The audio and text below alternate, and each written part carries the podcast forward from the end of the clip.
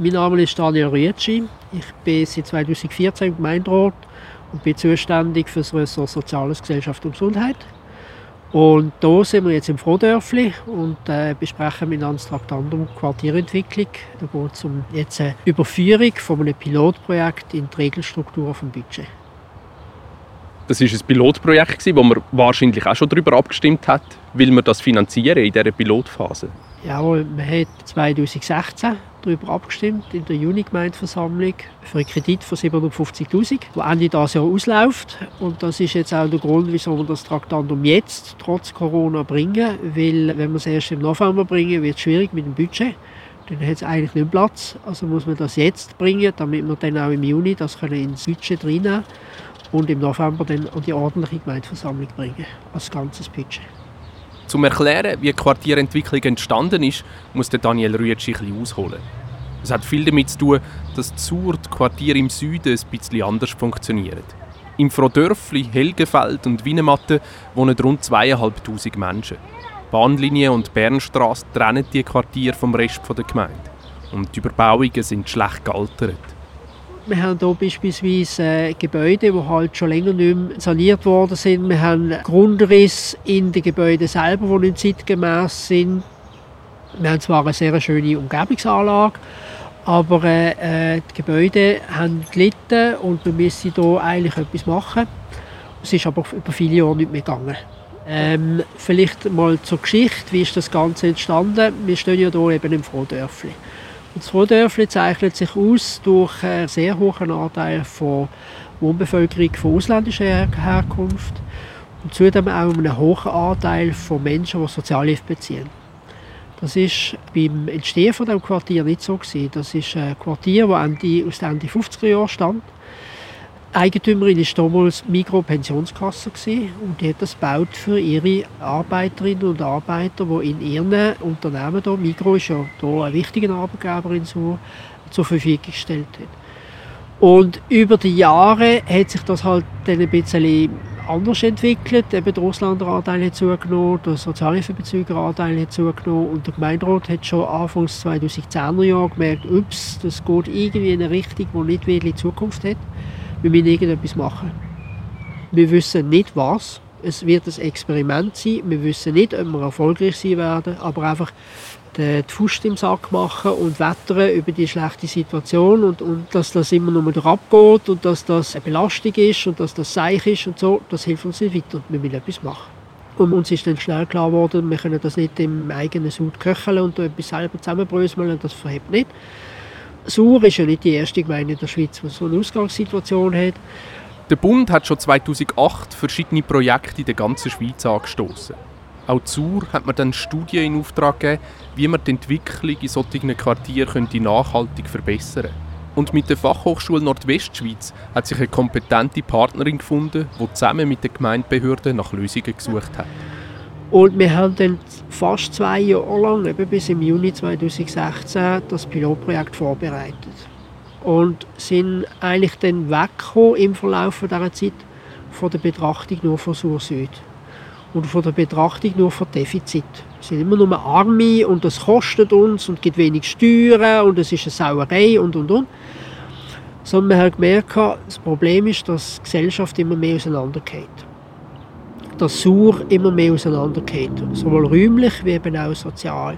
Wir haben äh, Generationen, die immer weniger Kontakt oder weniger Verständnis füreinander bestehen. Äh, wir haben Quartiere, die wo, wo so abgetrennt sind, dass man sie kaum kennt.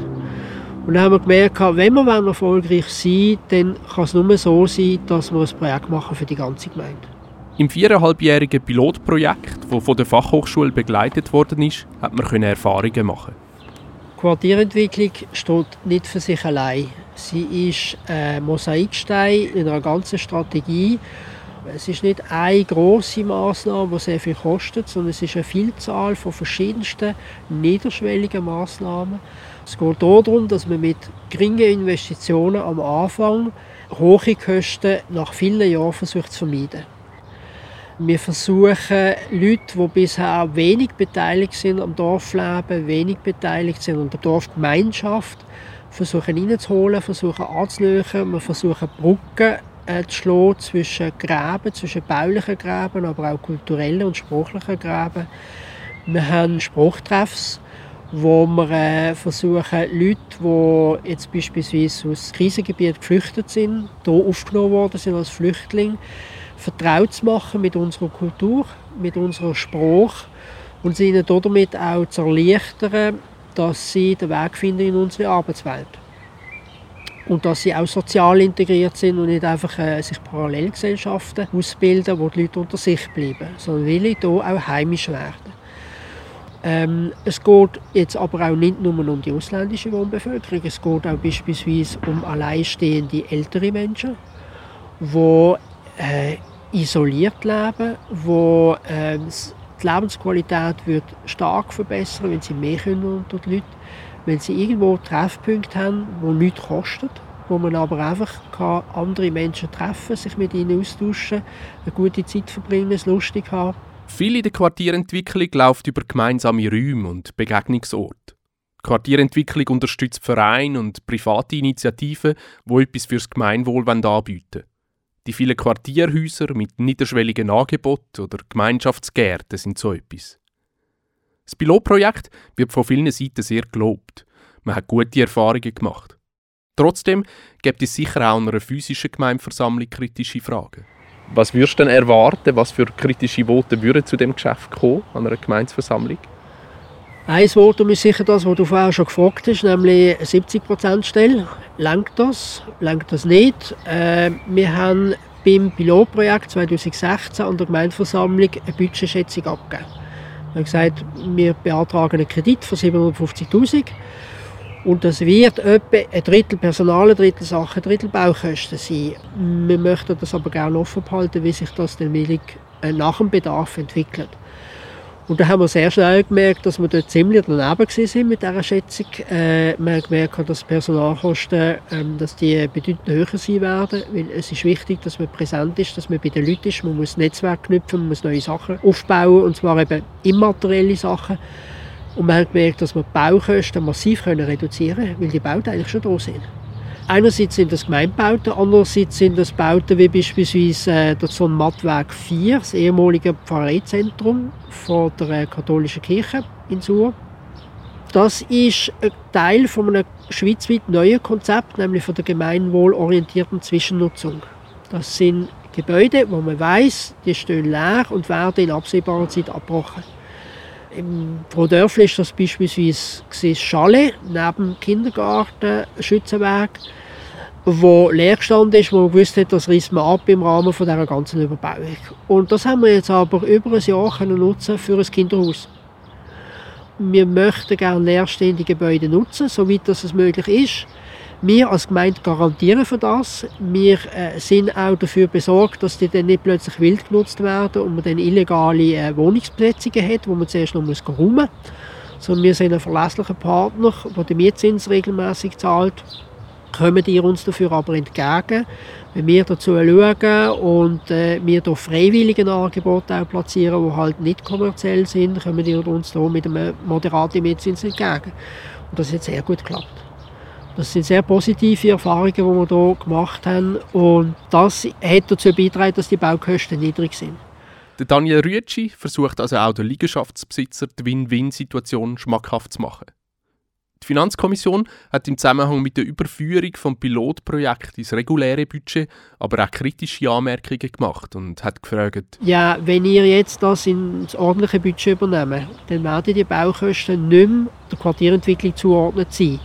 Wie garantieren ihr, dass uns die jetzt nicht plötzlich explodieren? Und da ist von mir klar die Aussage, wir werden die Finanzkommission jährlich auf dem Laufenden halten, was die Ausgaben von der Quartierentwicklung beanlangt. Wir werden dort ausweisen, was Baukosten sind, die im Rahmen von der Quartierentwicklung notwendig geworden sind. Wir gehen aber sehr davon aus, dass wir das bisherige Konzept, das wir verfolgt haben, auch weiter werden verfolgen und dass wir mit sehr wenig Geld werden auskommen Natürlich ist ein bisschen Glück dabei, das ist klar. Also zur richtigen Zeit am richtigen Ort, das richtige haben oder eben nicht haben. Glück hat die Quartierentwicklung aber auch gehabt, weil die Bevölkerung zur unkompliziert mitgeholfen hat, die Kosten tief zu behalten. Was der Gemeinderat besonders freut. Wir haben gemerkt, wir brauchen gar nicht so viele Sachkosten, weil wir überrennt worden sind von Freiwilligen, die uns haben unterstützen mit Büchern, mit Kleidern, mit was auch immer, mit Möbeln. Ähm, und wir eigentlich gar nicht so viele Einrichtungsgegenstände gebraucht haben äh, und gemerkt haben, da können wir massiv Geld sparen. Jetzt gibt es vielleicht viele Stimmbürgerinnen und Stimmbürger, die das Angebot von der Quartierentwicklung nicht kennen oder nie nutzen und finden das ja eigentlich wenn ich will soziale Kontakte habe, gehe ich beides. Das, das brauche ich nicht. Das ist richtig. Wir wollen überhaupt niemanden dazu zwingen. Sehr viele Leute haben viele soziale Kontakte. Es gibt aber auch leider einen Haufen Leute, die das eben nicht haben. Und äh, Quartierentwicklung ist ein Instrument, wo wir äh, genau an die Leute, die das eben nicht haben, möchten ankommen und dann ein Angebot machen.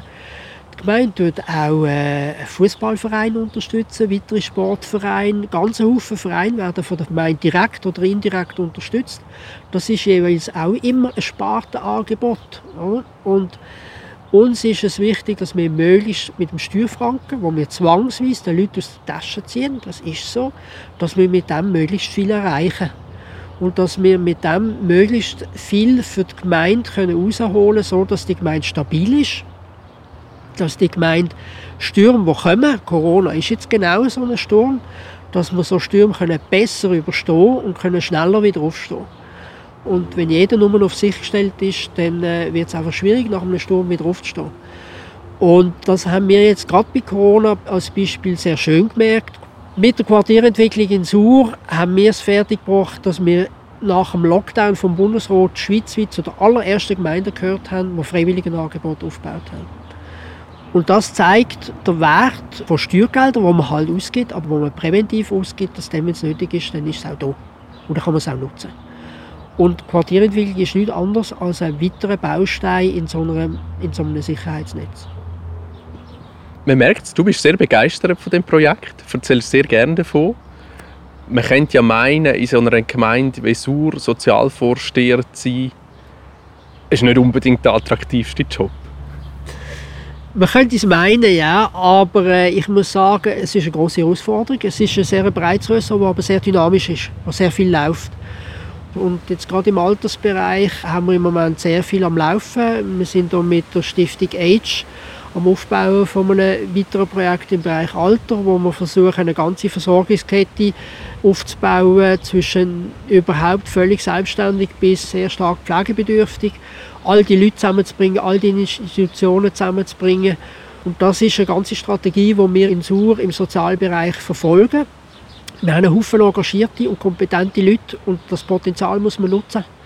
Und einfach nur immer äh, die Fußstimmsache machen und umwäffeln und blöde Sprüche ablassen, das hilft nicht. Es, es, es, ist zwar, ich verstand das, ich kann das gut nachvollziehen und manchmal ist es auch ein frustrierend, wenn man nichts machen kann, aber das, was man machen kann, das lohnt sich, das anzugehen. Und ja, es kostet, ja klar kostet es, aber nichts tun kostet noch mehr. Und das ist eigentlich genau das, was wir vermeiden Im Moment werden Gebäude im Frohdörfli saniert oder abgerissen. Neben den Aktivitäten der Quartierentwicklung trägt sicher auch das zu einer weiteren Aufwertung des Quartiers und dem ganzen Süden der Gemeinde bei.